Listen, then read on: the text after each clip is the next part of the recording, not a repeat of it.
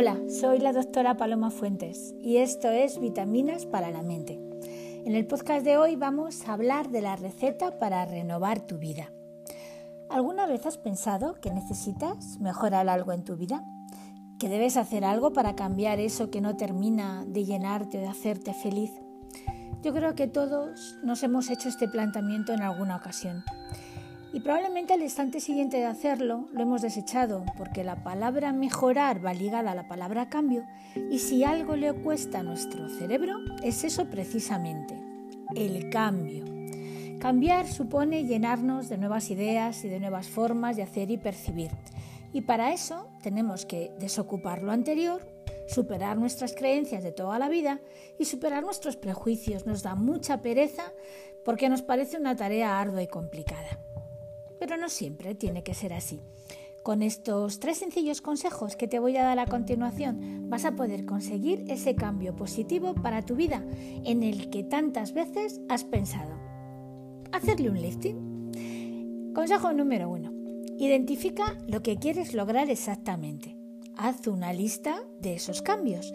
Tenemos la cabeza tan llena de ideas y las horas del día tan llenas de tareas que pensamos, o más bien sentimos que algo no va bien y lo tenemos que cambiar. Pero la mayoría de las veces ni siquiera sabemos qué es exactamente.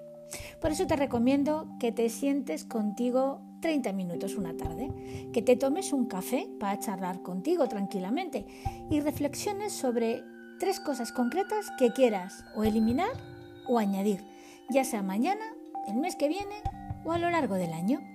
Y si logras repetir esa cita contigo cada cierto tiempo para reflexionar sobre ti y sobre tu vida, ya habrás conseguido un cambio extraordinario que merece una enorme enhorabuena, de verdad.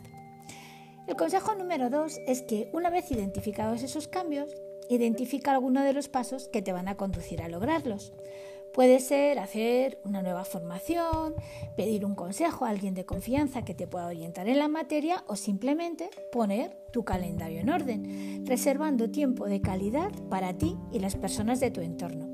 Pero recuerda, solo desde la acción y no desde la intención conseguimos cambios reales y duraderos.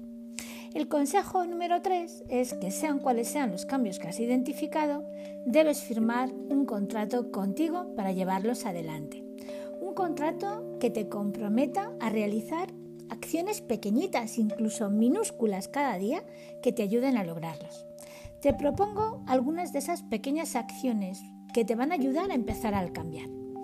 Realizar micropausas conscientes de 10 segundos a lo largo del día, cuidar con esmero tu sueño y tu descanso, o incrementar conscientemente tu nivel de gratitud y generosidad con el entorno.